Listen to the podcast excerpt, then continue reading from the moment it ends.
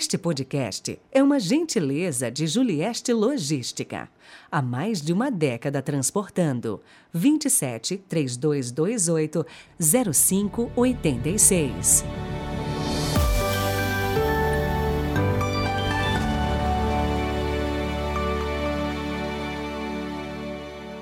Olá, sejam muito bem-vindos ao nosso podcast deste domingo, que já é o quarto do tempo do advento. Hoje é 18 de dezembro de 2022.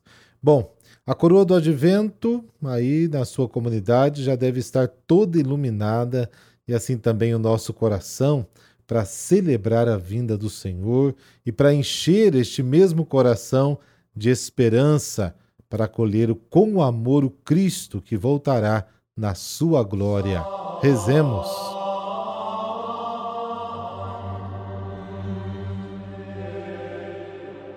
Pelo sinal da Santa Cruz, livrai-nos Deus, nosso Senhor, dos nossos inimigos.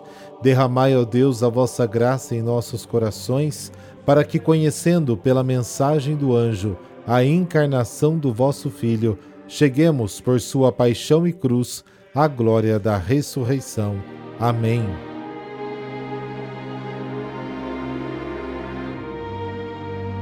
Mateus capítulo 1, versículos de 18 a 24.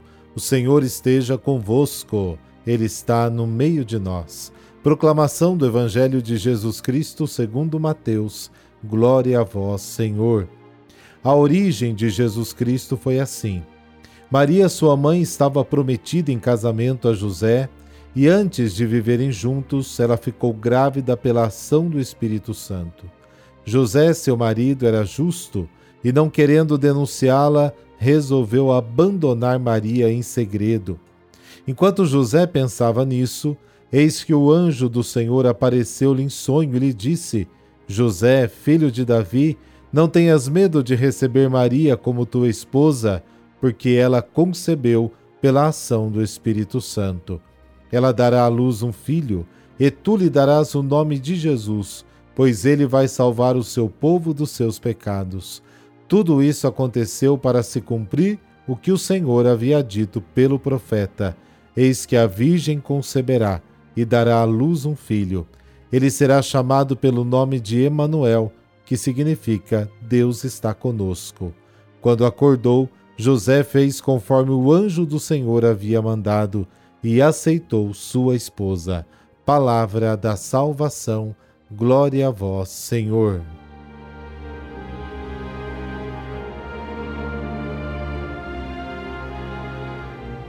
No Evangelho de Lucas, a história da infância de Jesus, capítulos 1 e 2, é centrada na pessoa de Maria.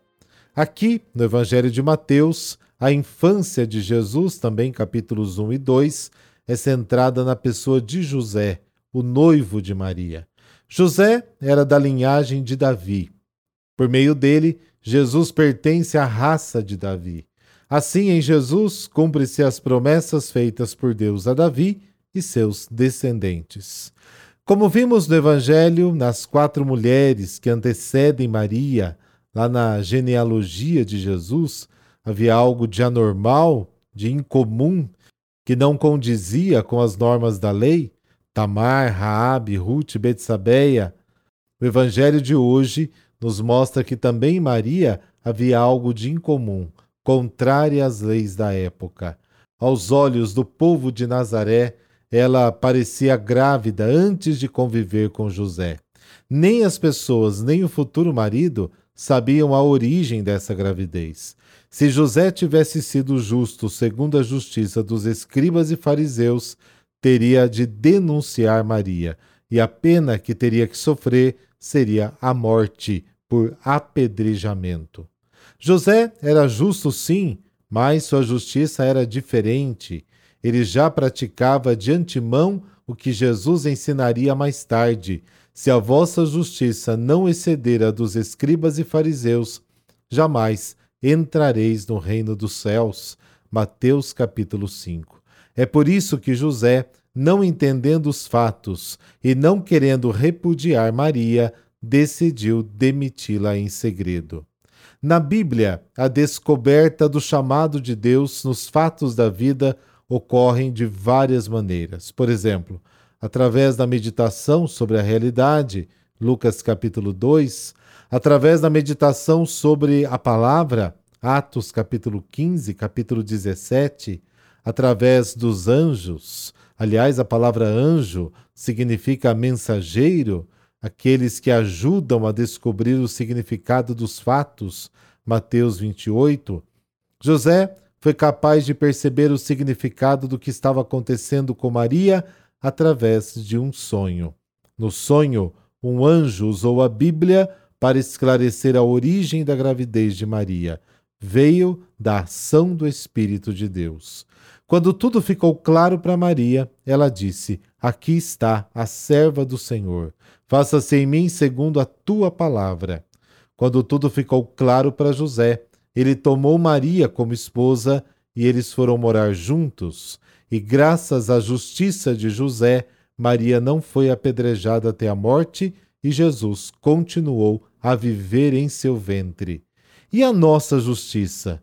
Vai de acordo com a dos homens ou temos algo a mais a oferecer para as pessoas que convivemos? A justiça de Deus é quem nos orienta de verdade?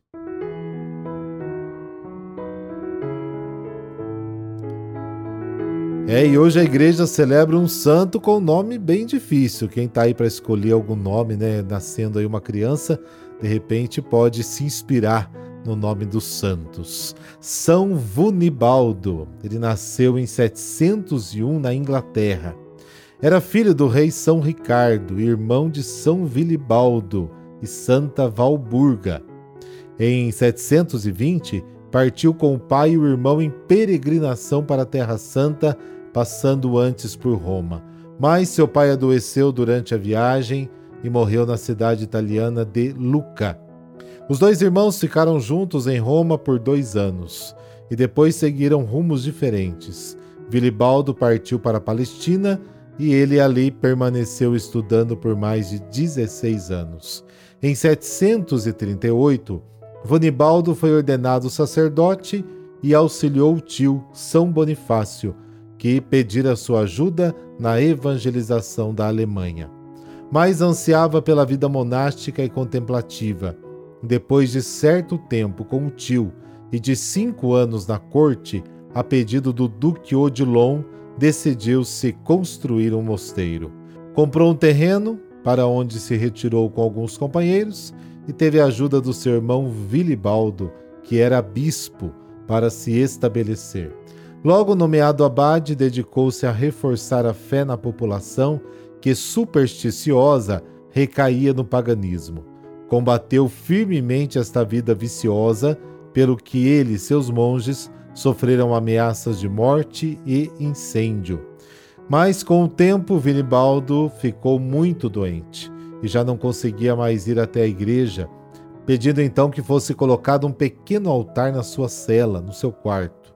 Finalmente pôde ficar mais tempo na quietude da oração que tanto desejara, na contemplação do Santíssimo Sacramento.